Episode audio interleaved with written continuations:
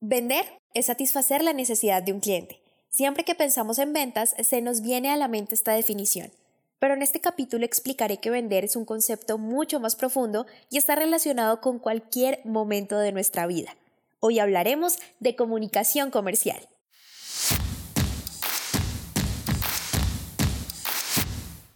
Bienvenidos al podcast En Prosa, un espacio donde analizaremos cómo mejorar tus habilidades comunicativas. En este podcast, En Prosa, te ayudamos a que no seas más el tímido del grupo, que te conviertas en todo un líder y no se te dificulte expresar tus pensamientos en el momento y la manera adecuada.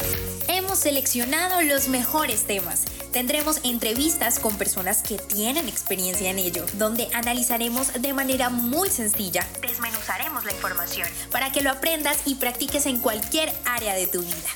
Soy Diana Checa, bienvenidos. En una entrevista de trabajo usted está negociando su tiempo, conocimiento y experiencias por un valor que determina el empleador. Ahí tenemos una venta.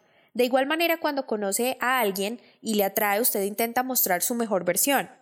O si es el gran líder de una organización, debe vender la idea a su equipo de trabajo para lograr el objetivo propuesto. Planteándolo de esta manera, se puede dar cuenta que vender no solo significa un personaje caminando de puerta en puerta ofreciendo un producto o servicio, es un concepto que está presente en cada momento de su vida. Sin embargo, no he querido hacer este episodio como uno más, donde le explican el proceso de la venta paso a paso. Por el contrario, he querido hablar de la comunicación comercial, que a pesar de que no se conoce mucho el término, sabemos que está implícito dentro del proceso porque podemos afirmar sin titubeos que sin comunicación no hay venta y que vender es sinónimo de comunicación. Tal vez pueda sonar algo exagerado decir que es un sinónimo, pero yo puedo aclarar esa duda. Y es que cuando comunicamos buscamos lograr un objetivo, un común acuerdo, y precisamente es lo mismo que hacemos al vender.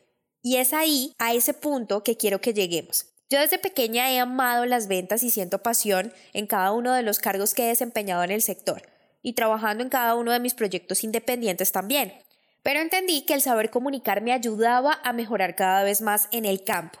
Por eso hoy voy a revelarle lo que a mí me tardó varios años de experiencia aprender. Voy a comprimir estas experiencias en consejos principales para que se destaque como el vendedor estrella de su propia vida. Sin embargo, es indispensable que entendamos un principio muy importante antes de, y es que aunque nos han hecho creer que las ventas consisten en exponer una cantidad de argumentos que le permiten a su futuro cliente tomar buenas decisiones, o sea, adquirir su producto o servicio, la venta consiste básicamente en que usted ayude a que su cliente cree por sí solo argumentos de valor en su mente y de esta manera le hagan finalmente obtener el producto o servicio que usted ofrece. Entendiendo esto, pasamos a verificar si en la venta existe un proceso bilateral necesario en la comunicación y no unilateral donde solo se informe o se exponga a quien tenemos enfrente un discurso extenso o una presentación demasiado elaborada con tecnicismos que ni usted mismo entiende cuando expresa las características de su producto y sin conocer las necesidades del cliente, que es algo fundamental.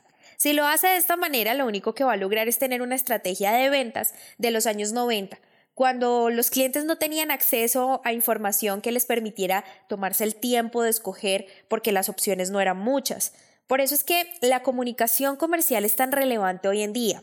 Ya los psicólogos organizacionales encargados de hacer entrevistas laborales están midiendo su capacidad de construir un buen argumento de venta sobre usted mismo. Su pareja incluso ya cuenta con el conocimiento suficiente basado en sus experiencias o la información a la que tiene acceso si usted está vendiendo una imagen de sí mismo con o sin esencia. Estos son algunos ejemplos en los que vemos implícito esta clase de comunicación, la comercial.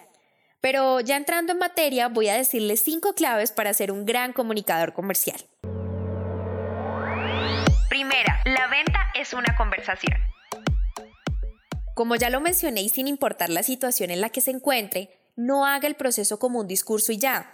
Intente involucrar a su equipo de trabajo, a su futuro cliente, por poner un ejemplo dentro del discurso donde pueda hacer preguntas y escuchar respuestas frente a los puntos clave que le expresen para saber en qué dirección enviar su mensaje. Y este a su vez tenga aceptación para que pase a la acción, bien sea adquiriendo sus servicios, productos o logre implantar esa idea. Segunda, el que hable primero pierde. No quiere decir que deba perder el control de la venta. Por el contrario, la va a manejar mucho mejor Tampoco quiero decir que usted no va a tomar la iniciativa de hablar primero. Todo lo contrario, con este consejo, que es el mejor que le puedo dar, busco que no apresure sus respuestas y mucho menos interrumpa a su posible comprador. Este es un ejercicio importante que debe aprender para toda la vida. Hay que escuchar y escuchar con atención, no pensando en qué puedo decir para rebatir las objeciones que me presenten, sino atento a encontrar los puntos calientes, como se les llama, para entender cuáles son los problemas que puedo solucionar con lo que yo puedo ofrecer. Tercera, valor agregado. Hemos escuchado en varias ocasiones esta frase e incluso le damos poca importancia, pero es el centro de nuestro discurso. Siempre que queremos vender algo, creemos que debemos aprendernos un sinnúmero de beneficios y soluciones a problemas que su producto tiene para ofrecer y no está mal, digo, es realmente imprescindible que usted conozca muy bien lo que vende la idea que tiene, el proyecto que va a emprender e incluso que conozca muy bien para lo que es y no es bueno. Sin embargo, usted debe tener claro cuál es esa propuesta de valor o el diferenciador que no lo hacen uno más dentro del mercado. Entiéndase esto como si usted fuera un producto y también como el producto en sí. A menos de que usted sea el creador de un nuevo producto o servicio, no debe preocuparse mucho por esto, ya que estará implícito en la novedad. De lo contrario, usted debe innovar y ofrecer un plus. Fíjese en esto. Todas las empresas hoy en día invierten una suma importante en lo que respecta al servicio al cliente. Y eso es porque, sea cual sea el producto o servicio que usted ofrezca, debe tener claro que no es lo mismo vender un celular con un cargador a que yo por la compra de ese mismo celular con su respectivo cargador le regale un forro para que lo proteja de rayones o golpes y le doy además una capacitación de los trucos de accesos rápidos que tiene el celular. Ese es mi valor agregado. Puede que en otro lugar el mismo celular tenga un precio más bajo, pero usted preferirá comprármelo a mí porque yo le ofrezco un servicio más. Eso, señoras y señores, es el gran secreto de las ventas. Cuarta, aprenda a controlar su discurso. Se preguntará a qué me refiero con esto. Ya veníamos hablando del discurso y si bien debe hacerse a un estilo conversacional y no informativo, con este consejo quiero que aprenda a decir lo realmente importante. Y lo que no es importante decir es mejor no decirlo. Suena lógico, ¿verdad? Y de sentido común, pero cuando no tenemos experiencia y sobre todo cuando es nuestra primera vez liderando un proyecto o vendiendo algo, solemos decir cosas que el cliente no tiene por qué saber, al menos no por parte suya. Aquí estamos hablando de prudencia, de sigilo. Esto me recuerda a Gabriel García Márquez quien decía que cuando el lector tropieza y pestañea por falta del ritmo del texto de cualquier cosa, allí se distrae y se corre el riesgo de que se escape del mismo. De igual manera pasa con las ventas. Un comentario fuera de lugar hace que se le escape la venta de las manos, y en pocos segundos. Quinta, confianza. Debe tenerla usted de su proyecto, idea, servicio o producto y de igual manera debe lograr transmitirla. Está comprobado que la gente no compra su producto, le compra a usted porque cree en su palabra, en lo que le dice. ¿Se ha puesto a pensar por qué la gente en ocasiones compra un artículo que ya le han ofrecido antes en otro lugar diferente al que le ofrecieron por primera vez?